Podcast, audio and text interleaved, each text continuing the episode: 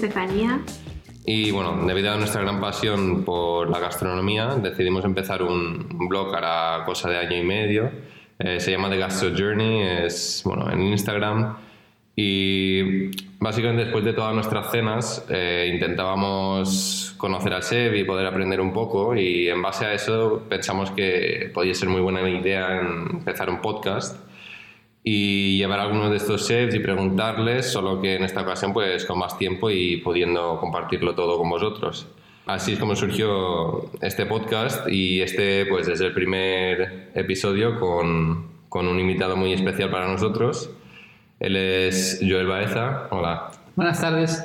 Él es el chef de Estaller, un restaurante en Mallorca es un restaurante que cuando nosotros fuimos eh, fue básicamente amor a primera vista y diríamos que es el restaurante que, más frecuentamos siempre que estamos aquí.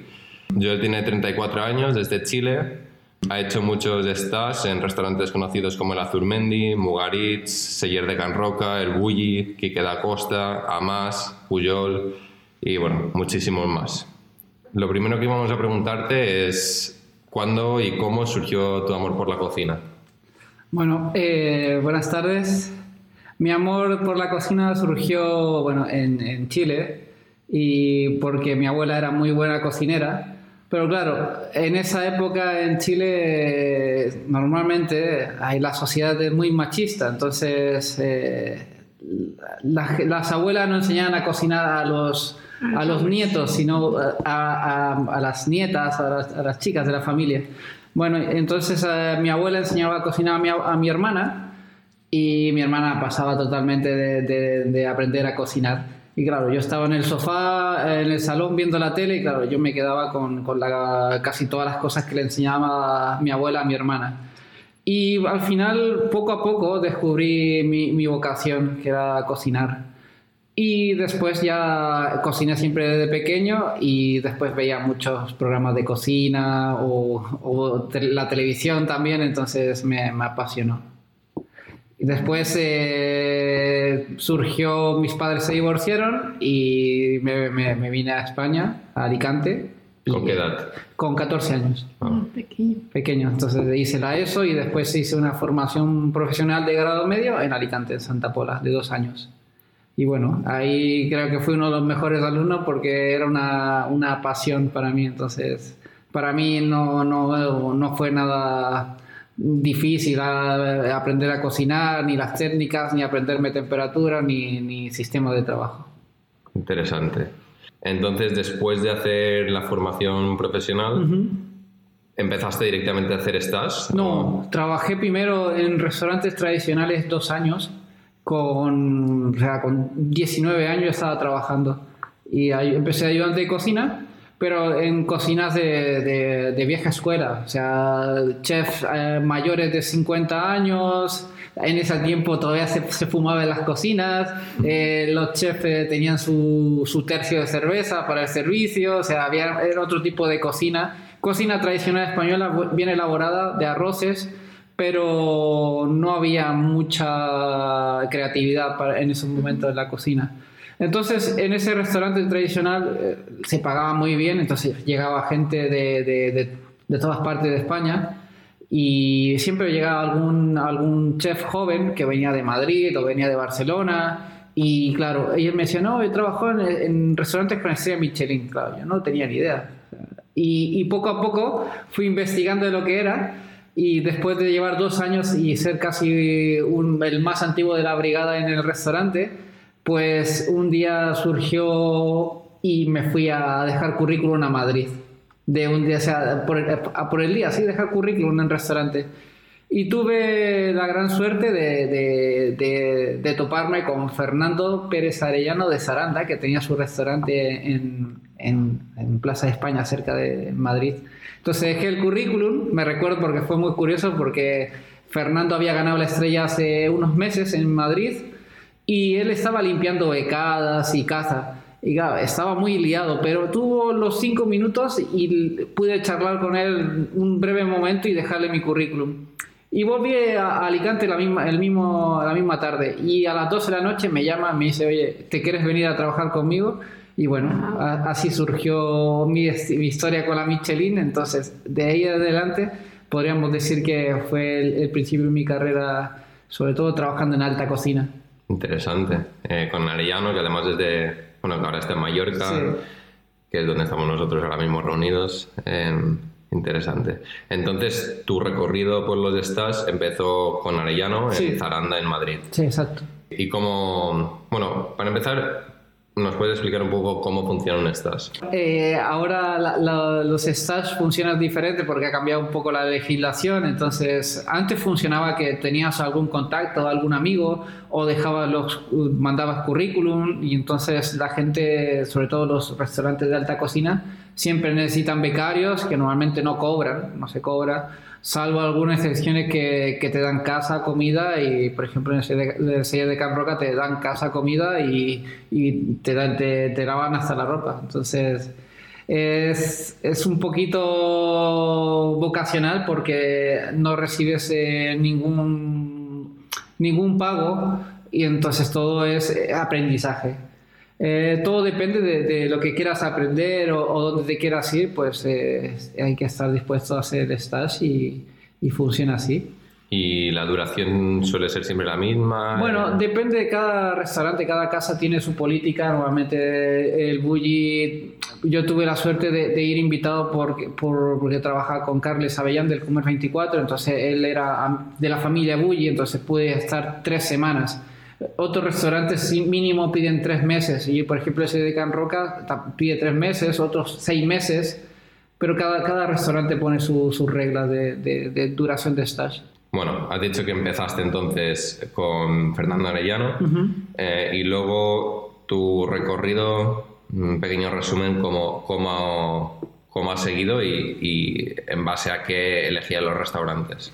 Bueno, mi recorrido ha sido bastante extenso porque aparte de, de Zaranda ya eh, empecé a moverme por, volví a Alicante, trabajé en la finca en Elche un año. Normalmente siempre he trabajado un año para, en los, en lo- en los- cuando trabajaba cobrando. Y estuve un año en la finca en Elche, después salté a Martín Berasategui, que estuve seis meses de stage. Después volví a Alicante porque, claro, yo me financiaba mis stages eh, con el- un poco con mis ahorros. Entonces eh, iba haciendo eso. Entonces trabajaba, hacía stage, trabajaba y hacía stage. Entonces después de Martín Berasategui volví a No Manolín de Alicante, que es un restaurante clásico de Alicante, uno de los mejores de, de Alicante y es la, la- la- la barra tal vez la mejor barra del mundo, donde eh, Joel Robuchon se, inspiró en hacer los ateliers de Robuchon, que son tan famosos ahora. Entonces, después de ahí me fui, volví al País Vasco porque me gustó, fui a trabajar en Aruba, que es el restaurante de José Analija. Después eh, fui a Barcelona, de Barcelona trabajé en el Hotel Mandarín, en el Mumens, que ahora tiene dos estrellas Michelin. Después eh, fui, me quedé en Barcelona porque me gustó. Eh, trabajé en Cumbres 24, Sin Sentits. Después eh, fui otra vez stage eh, al CIE de Can Roca. Después de, de CIE de Can Roca me fui a México tres, tres meses. Eh, estuve en Puyol y después volví a, a- a Barcelona otra vez a trabajar con el barrio de Albert. En este caso fue en el 41 grados. Y después me enrolé con las aperturas de Niño Viejo y Hoja Santa en- en Barcelona. Y como eh, trabajaba ahí, mis vacaciones siempre intercalaba con stage. Me, me fui a Surmendi, a Mugaritz, eh, Amas en Copenhague. Y bueno, hasta que eh, ya terminé mi etapa en Barcelona y, y vine a Mallorca por gracias a Fernando otra vez Pérez Arellana de Zaranda, que abrimos Vaivén, que estuve segundo cocina, ayudé a hacer la carta y estuve un año y medio ahí hasta que me lancé con mi mujer a abrir mi, mi local. Muy interesante. Pensándolo bien, no sé si estarás de acuerdo que justamente mm, no es de extrañar que nos guste tanto tu cocina porque tantos de estas que has hecho son en muchos de los restaurantes que nosotros hemos tenido la suerte de visitar y que calificaríamos como uno de nuestros favoritos, ¿no? Sí, la verdad, sí. Y de todos estos stages, ¿cuál es el que mejor recuerdo? O unos, o sea, el top 3 de los que más has Mira. aprendido o no sé, que guardes recuerdo especial. El que tengo de recuerdo especial es el número uno, es el Bully, porque para mí era un sueño. Realmente yo estuve la última temporada del Bully y estuve tres semanas, pero creo que en esas tres semanas fueron muy intensas, eh, el nivel de trabajo era altísimo, eh, tanto el nivel de los chefs, eh, de los cocineros que estaban ahí, todo era nivel de jefe de cocina, gente de todo el mundo, gente que, trabajábamos codo a codo y muchos ahora están en, las listas de festivals o con estrellas Michelin. O sea, eh, fue un aprendizaje muy bueno y de que tengo un recuerdo muy bonito de, esa etapa en el, en el Bulli. Después, segundo, me gustó mucho la organización de Mugaritz porque es un restaurante único no es para todo el mundo, está claro, pero su forma de trabajo, sus procesos creativos, sus procesos de, trabajo son buenísimos. Y tercero, Amas en Dinamarca, que, aprovecha todo eh, el entorno, toda la materia prima, o sea, es un restaurante, podríamos decir, mm, ecológico, pero a la vez eh, eh, es un, restaurante que, que, trabaja con no producto tampoco que no sea ecológico, porque también aprovechan el, el agua, por ejemplo, cuando escaldas tomate o escaldas verdura, pues se guarda para limpiar el piso o hacían su compost para hacer su, su, su, tierra y germinaban cosas, entonces eh, aprovechaban todo el, producto al máximo. Justo hace unos días escuchamos un, un podcast de Matt Orlando, ¿no? que es el chef de Amas y de, bueno, justo ganó un premio a restaurante más sostenible en Escandinavia y y que también para bueno llama mucho la atención en Azurmendi que también tiene pues sí y que también ha ganado premios no de World's 50 Best em, ¿te gustaría hacer más stars? Sí, pero mis stars ahora serán en mis vacaciones y tal vez serán de, una semanita. No, no, no, más, porque también necesito tiempo para... Seis meses ya, necesito tiempo para descansar ahora. Em, hemos visto que hace... Bueno, hemos visto no a día de hoy ya guardamos ahí una cierta amistad, entonces, bueno, sabemos que te fuiste con tu mujer Andrea a México y como mi mujer Estefanía es mexicana y tenemos, bueno, hemos vivido ahí juntos, tenemos un amor especial hacia, hacia ese país y queríamos saber a ver si hubo alguna comida que, que como que se te quedará más en la mente a lo mejor que otras. Sí, por supuesto. Hubo dos eh, especialmente. Uno fue el omakase de Puyol, que es una barra de tacos. Hicimos eh, un menú de tacos de 10 pasos. Yo tuve, elegí el maridaje de mezcal y me pareció algo muy bueno, fuera de lo común. Es fine dining, pero me pareció a la vez muy casual y de verdad que que, salimos muy contentos de ahí. Y después tuve otra, otra comida en, la casa, bueno, en el restaurante de un amigo mío que se llama Alfonsina en Oaxaca, que lo recomiendo porque es una experiencia inigual. Eh, es una cocina elaborada con producto local, muy casero, eh, de verdad me, me, pareció increíble lo que está haciendo él y la verdad que, que le auguro un futuro buenísimo. Eh, justo un amigo ha ido también a hacer en una casa de tacos, hizo el, hizo el, el maridaje de mezcal, dijo que salió borrachísimo, que empezaba a hacer las, él también le gusta, tiene su propio Instagram y, a mí a la mitad de, de la macas dejó de hacerlos, bueno ya decía ya, ya no sé ni lo que es, pero está muy bueno porque iba tan borracho, pasó igual, ¿esto es lo que pasa con este mezcal o no? No, para mí no, la verdad que no, porque al final el mezcal son, tiene que beberlo como a sorbos, no es el, como el tequila. No. Este fue el problema. Claro. Y la verdad que tuve la suerte de que también me invitaron a un taco en la cocina y para mí fue algo, un detallazo para, de, de parte del O sea, me dieron un taco con, con huicacoche y aguacate tatemado, con trufa negra y una copa de vino también fue espectacular. ¿Y crees que, que, de este viaje te lleves algo, alguna idea que te gustaría quizás en un futuro implementar en tu restaurante? Sí, por supuesto. Me gustó mucho otro concepto de, en México, que fue el restaurante Máximo Bistro, que me parece un restaurante pequeñito, pero con mucha personalidad. Y me parece que es interesante cómo lo está aplicando su cocina. Y la verdad que, me parece que es sabrosa y, o sea, no, no, deja de ser una cocina un poco europea con productos mexicanos, pero me parece interesante. Bueno, vamos a hacer algunas preguntas más, quizás un poco más generales ahora. que, que nos gusta, que es esas típicas cosas que nosotros, nosotros preguntamos a los chefs y que nos sirve también para, pues eso, para aprender. Y sería, bueno, tu restaurante favorito de los que hasta la fecha hayas visitado, uno o varios los que se te ocurran. Ah, vale, bueno, mi, mi número, tengo varios, ¿eh? mi, mi, top one es eh, Noma, que, he tenido la oportunidad de ir dos veces. Eh, el año pasado fui a la, a la, a la temporada de vegetales y el, anteriormente fui a, al antiguo Noma. Después, por ejemplo, mi, mi número dos para mí es eh, Central, en, en Lima. Y después eh, otra experiencia que tuve del mismo chef de Virgilio Martínez, pero esto fue en Moray, en Mil. Me parece que mi tercera experiencia que fue memorable. También por el entorno, ¿no? Porque estás ahí en Cusco, en la sierra, ves, eh, estás al lado de un monumento como es Moray, es, es una pasada, es una experiencia total. Y después siempre me gustan restaurantes tipo casual, por ejemplo, ahora me gustan mucho las cevicherías, eh, también me gusta comer eh, o sea, comida casual, no, no todo es menú degustación. También hiciste un stage en lo que sería la cevichería más importante, Sí, ¿no? sí, estuve en La Mar, que es la cevichería de Gazana Curio, que es realmente es una pasada, es un, un espacio de para 300 personas. La- el concepto de cevichería en, en Perú es, es de mediodía a 5 de la tarde, solo los, los peruanos no comen ceviche por la noche, solo de mediodía. Y la verdad que me pareció interesante porque se utiliza mucho lo- los picantes, lo- la, la- la acidez, el pescado muy bueno en, en Perú y es de verdad que una pasada ir a comer este, este local.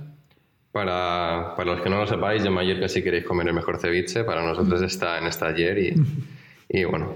Gracias. eh, y bueno, ¿algún restaurante que te hiciera especial eh, ilusión visitar que todavía no hayas visitado? Bueno, me hace mucha ilusión visitar eh, Diverso, que creo que a lo mejor este año ya lo agendo, pero hay que, hay que verlo. Pero también eh, Echevarri, y este año también seguramente vayamos.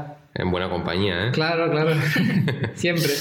Y luego, ¿hay alguien o algo que, que te haya inspirado especialmente en, el mundo de la cocina, de la gastronomía? Bueno, la verdad que, que no soy mucho de inspirarme en gente, pero sí que, por ejemplo, me, me fijo en gente que he trabajado, que, que tal vez lo he conocido. Y, por ejemplo, creo que fue muy importante haber encontrado un chef como Fernando Pérez Arellano porque fue una persona que, que era muy clásico, su formación es, clásica de cocina francesa, pero a la vez eh, es una persona muy perfeccionista y a la vez... eh, muy buen cocinero, tal vez de, de, los mejores cocineros que he trabajado en mi vida, ahora sinceramente lo puedo decir. Y después, otra persona que ha influido mucho es Albert Adrià. Me parece una persona muy inteligente a la hora de elaborar platos, muy creativo. Es una persona que, sabe llevar el, equipo muy bien, que toda la gente haga su trabajo y, con armonía. ¿Y tienes algún destino culinario que quisieras o sea, que te interese mucho conocer. ¿o? Ah, sí, mi, mi, sueño es ir a Japón. Sí, sí. bueno, nosotros ya vamos a ir en poco. En febrero, ¿eh? vamos a cumplir nuestro sueño. Sí, es muy interesante. Sí. ¿Y el que hayas visitado, de los que hayas visitado hasta la fecha, cuál es el destino que así, bueno, parece ser que quizás Perú? ¿o? Bueno, te, te, puedo decir que, que, que no conocía la cocina de, de Perú.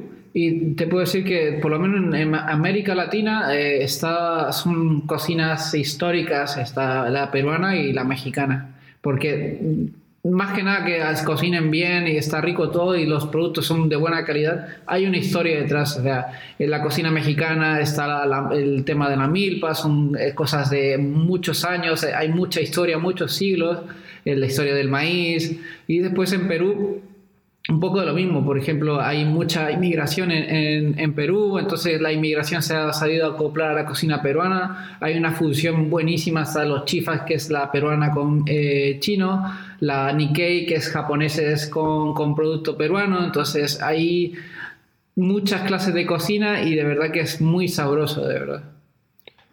Dinos tu, tu plato preferido. Mi plato preferido, Uf, tengo muchísimos. Para mí la, la, pasta es uno de mis platos preferidos, pero también me gusta un buen chuletón o un pescado a la brasa, me conformo. ¿Y, y algún plato llamémosle más fine dining de alta cocina que hayas comido recientemente que recuerdes? Bueno, mira, eh, en, en, Noma nos sacaron una secuencia de, cosas, eh, bueno, con verduras eh, preservadas, enmohecidas. Me pareció increíble el trabajo de, todo lo que se hace con la, con la verdura madurada y fermentada. Muy buena.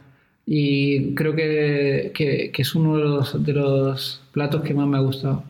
O sea, el nombre. Nosotros vamos en mayo por primera vez y cuando vimos tus stories nos hizo especial ilusión. Sí, la verdad que es impresionante. Es muy bueno. ¿Y de tu restaurante, cuál es tu plato o sea, ¿qué más amor le tienes? Ah, mira, pues eh, ahora mismo yo creo que tengo varios, ¿eh? O sea, me gusta el ceviche, me gusta el huevo trufado. Ahora, por ejemplo, estamos haciendo una quesadilla con trufa negra que está muy buena. Muy buena. Gracias. Y después eh, me gustan los postres, o sea, no, tengo, son como el, padre que le dice a cuál es su hijo preferido, no tengo realmente preferidos, pero bueno, todo le, pongo mucho cariño. ¿Cuál es el que más gusta? el que más gusta, pues mira, está dentro del ceviche, la coca de foie, que es un homenaje al Sin Sentit de Barcelona, que es un chef que trabajé en Barcelona con él, Jordi Artal. Y después eh, creo que hay una mezcla, ¿no? no o sea, mucha gente pide, pide carrilleras, pide la pluma ibérica, piden un poquito variado. Para que esto no lo habíamos comentado antes, para los que no lo sepan, en, en este taller em, hay una sección de tapas homenaje y de todos los de estas que hemos ido comentando anteriormente o que ha comentado Joel, pues hay algunas eh, dedicados de, bueno, de estas en las que has trabajado, ¿no? Claro. Nosotros, em, nuestra preferida es la coca de foie, que esta es de, has dicho el Sin Sentits, ¿no? Sí. ¿Qué no puede faltar en tu nevera? Bueno, en mi nevera no puede faltar sobre todo las hierbas. Eh, me gusta muchísimo cocinar las hierbas y, comerlas. Me gusta el cilantro, me gusta el perejil, todo lo que sea hierbas anisáceas, eh, perifolio, eneldo, cebollino. Bueno, creo que para mí es un complemento ideal para una comida, es, es una cosa importante. ¿Y qué ingredientes imprescindible? Yo creo que para mi cocina es imprescindible todo lo que sea mariscos y, el pescado. Soy un amante de los pescados, eh, tanto como en crudo, en, ceviche, en aguachiles o, o, a la brasa, me gusta mucho. Y comerlo y cocinarlo, los dos. ¿Y qué es lo que te hizo inclinarte por Mallorca como destino para, pues, para vivir y abrir tu restaurante? Bueno, mira, yo trabajaba en Vaivén, es un restaurante que está en Puerto Portal, de Fernando Pérez Arellano, y realmente con mi mujer lo planteamos de, Mallorca porque la calidad de vida es muy buena. te hablo hace tres años eh, pasados, por lo menos en, en, Palma ahora ha crecido mucho la restauración, pero nosotros no encontramos ese hueco que a lo mejor encuentras en las grandes capitales, Madrid, Barcelona donde vayas a un restaurante casual sin ninguna pretensión y que sea de un ticket medio de 30, 35 euros. Entonces creo que hemos encontrado nuestro sitio y realmente que, que, va, ha ido poco a poco, ¿no? O sea, no te voy a mentir que hemos abierto la puerta como un desconocido aquí en Mallorca y ha ido poco a poco el boca a boca, cada vez tenemos eh, clientes, bueno, tenemos diversos clientes, pero la mayoría son de nacionales o, turistas residentes. Y de verdad que hasta nosotros nos sorprende porque tenemos mucha gente así, o sea, hay gente que viene una vez a la semana o una vez al mes y eso me parece increíble porque es un restaurante pequeñito, mi carta no son más de 25 platos máximo, la cambio dos veces al año, entonces creo que, que, hemos dado un poquito en el concepto, no es un concepto especial porque al final eh, el restaurante solo está, no, no, tenemos inversor, o sea, soy mi mujer y yo y nuestros tres empleados. Entonces va poco a poco y la verdad que las perspectivas van, van buenas. Este año pasado, en noviembre, nos, nos han recomendado la Michelin de 2020 y creo que va a ser un, un, empujón para este año para solventar más el proyecto. ¿Y en tu cocina qué es lo que, bueno, qué es lo que te gusta ver y qué es lo que, o sea, qué es lo que más rabia te da de ver en tu, en, en tu cocina o en una cocina? Bueno, en mi cocina es difícil de decirlo, pero bueno, no soy muy amante tampoco de, las flores ni de los germinados. O sea, me parece que está bien que los pongan en los platos, pero que, que tengan sentido las cosas. No, no, me gusta poner por poner. Sobre todo eso, muchas veces en los restaurantes eh, ponen muchas flores que al final no tienen mucho sentido, o le ponen eh, germinados de, de, hierbas muy fuertes a los postres que tampoco no tiene ningún sentido. Entonces, creo que es eso.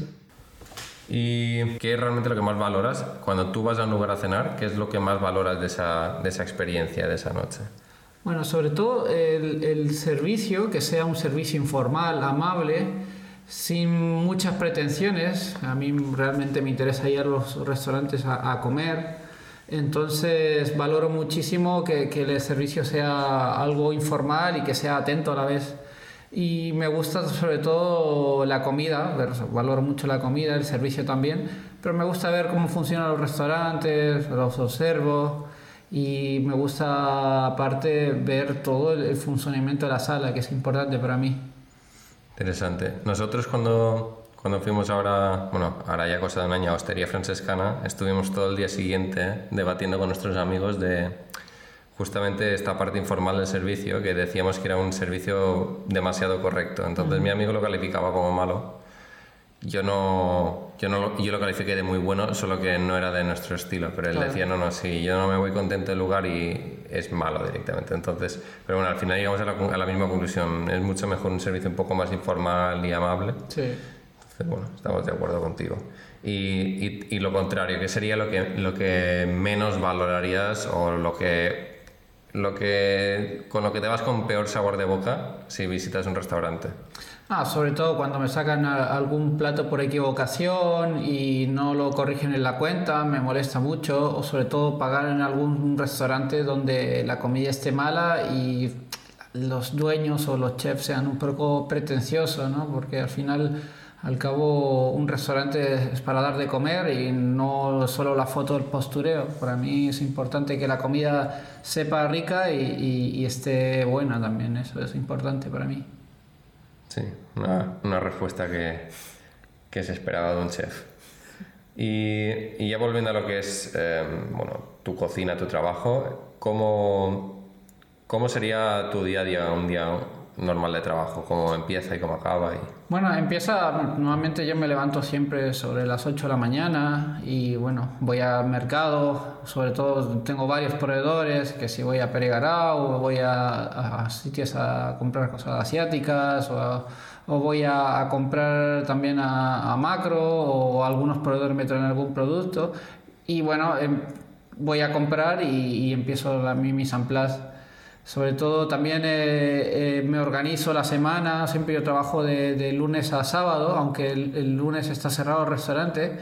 Todo lo que son caldos, eh, bases de cocina, lo hago los lunes, croquetas, así hay que hacer algún postre también que lleva más tiempo, pues lo hago en el restaurante los lunes, sobre todo porque no cargar de como mi restaurante es pequeño y muchas veces el guisar o pochar cebollas eh, da muchos aromas y mucho olor, pues eh, el restaurante se impregna de esos olores. Entonces prefiero hacerlo el lunes que no, no, no tenemos clientes.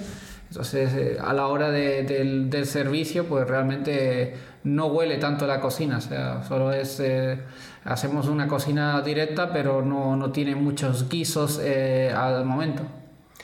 Y bueno, esto sería, digamos que la parte de la mañana que has dicho, el mise en place, luego ya, bueno, esto lo haces sobre todo en lunes y luego mm. supongo que cada día antes del servicio. Sí.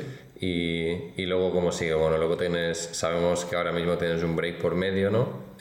Sí, bueno, nosotros, por ejemplo, estamos estructurados que eh, tengo a un, cocinero que me ayuda, él entra a las 11 de la mañana, bueno, y él me ayuda en todo, o sea, todos hacemos de todo en el restaurante. Entonces, de, de, 11 a 1, que paramos a comer, comemos en media hora, siempre eh, preparamos la, preparo la comida, y comemos y ya empezamos el servicio. El servicio empieza a la 1 y media hasta las 4.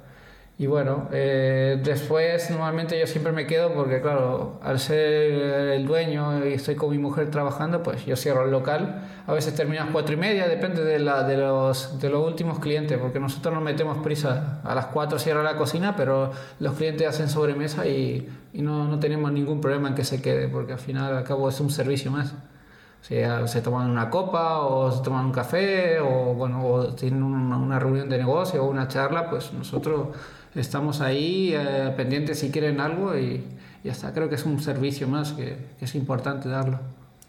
Nosotros seremos de las que más sobremesas hacen. y, y, bueno, luego, luego viene la parte de la noche, ¿no? Y, sí, normalmente abrimos el local a las 8, pues yo llego tipo 7 y cuarto, 7 y media, y ya es encender los, fuegos, los fuegos, el camado y empezar el servicio. Y ya está. Normalmente poca preparaciones por la noche, más que nada es, el servicio. Y después eh, la cocina cierra a las 11. Eh, mi cocinero Jimmy se va a las once y media y normalmente yo me quedo yo con el, chico de la pica y terminamos de limpiar el restaurante y ya está. ¿no? Siempre acabamos pronto, sobre dos y media, una, ya estamos fuera. Bueno, dices pronto, pero a la vez estás 16 horas al día trabajando, realmente. Sí, casi. Bueno, es una parte de mi vida que siempre me ha acompañado y, creo que no hay otra forma de hacerlo porque nosotros somos una empresa pequeña, entonces tenemos los empleados, los empleados cumplen con la norma de, de, horas y ellos hacen sus horas y nosotros eh, cerramos porque al final... Eh, si, si, tú quieres dar un buen servicio, me parece que es importante también eh, que los dueños estén implicados no solo que sea empresario y no, no yo me voy a mi hora y, y el local lo cierra el, encargado, ¿no? Yo creo que para mí es importante cerrar el local, que todo quede correcto, todo limpio, todo ordenado y, y para volver al otro día con, con ganas. Y, y, de todo este proceso, ¿qué, ¿qué sería lo que más disfrutas realmente? Bueno, disfruto sobre todo yendo al mercado. Eh, me gusta también cuando voy a hacer cambios de carta, pues eh, hacer mis pruebas que hago para mi mujer y los empleados, que lo probamos siempre todo. Y me gusta sobre todo cuando los clientes eh, te agradecen, ¿no? Porque al final, al cabo, yo he estado muchos años siendo primera espada de, de gente importante y he estado en segundo plano y realmente no le daba la importancia que debía. Realmente en un restaurante que es tuyo, eh, la, mayor recompensa es que los clientes vuelvan y que, que es algo impagable, que te, que te agradezcan y te digan que está todo muy bueno y que te van a recomendar. Para mí es más importante que tal vez que hayan gastado un montón o que, que no sé, que me parece bueno que, que sea el boca a boca y la gente vuelva. Eh, nosotros siempre insistimos una y otra vez en lo bueno que están las cosas y la gente lo hace bien y se ve que hay esfuerzo, ¿no? Em, sentimos que como que hay que, hay que valorar el trabajo y, y casi no sabemos cuando, cuando la gente no lo hace. Eh, pero bueno, bueno saber que, que, de verdad, los seres de verdad lo aprecian al final, que no solo eh, por decir, por así decirlo. Y para terminar, ¿Qué consejo le darías a una persona que, que, aspire a ser chef, que quiera ser chef? Bueno, sobre todo que se forme. Es muy importante para, para mí la formación porque eh, realmente eh, yo estudié y bueno, si tienes una, unas bases eh, básicas de cocina, pero realmente donde aprendes es trabajando.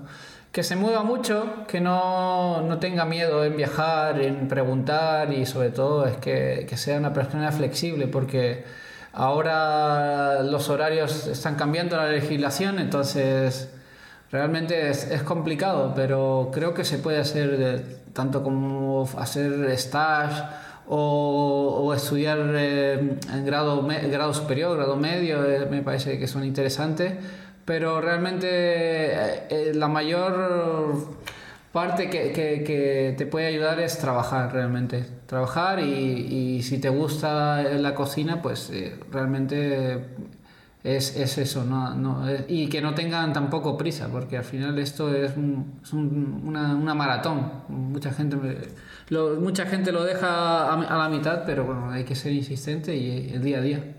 No es fácil tampoco.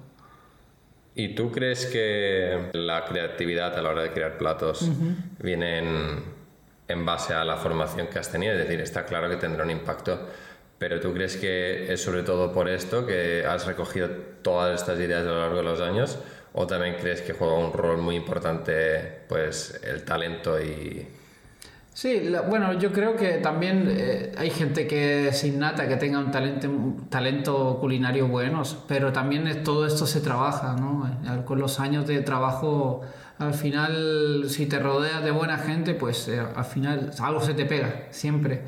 Entonces yo creo que es importante tener una visión un poco diferente, ¿no? Y, y ver cosas que tal vez no vean los demás, pero es importante la creatividad. Yo creo que la creatividad es un poco complicado en estos tiempos porque creativos, chef creativo ahora mismo no hay muy pocos, entonces son unos pocos los que están haciendo algo realmente creativo. Una pregunta extra que se me acaba de ocurrir ahora, ¿qué chefs dirías que son los más creativos? O para, para ti, o por lo menos que hayas trabajado con ellos, o que consideres por haber ido a cenar a su restaurante. Bueno, realmente los chefs creativos que por lo menos a mí me gusta ver y seguir, por ejemplo, son, eh, me parece una persona muy creativa René Redzepi del Noma. Me parece, o sea, todos los chefs de la familia de Disfrutar y del Bulli, o sea, Oriol Castro, Mateo, Mateo y también eh, Eduard me parecen fuera de serie. Son personas súper creativas, son gente que está a otro nivel y después eh, Albert Adrián me parece una de las personas más creativas que he trabajado porque es muy inteligente y sabe ensamblar ideas y me parece una persona muy, muy, muy buena. Perfecto. Bueno, pues muchísimas gracias por, por tu visita, Joel. Ha sido un placer. Y bueno, para los que no nos conozcan, a nosotros nos pueden seguir en Instagram por The Gastro Journey a Joel, su Instagram es Joel Baeza y de su restaurante Stagier Bar. Bueno, nos vemos en el próximo episodio. Un saludo a todos. Adiós.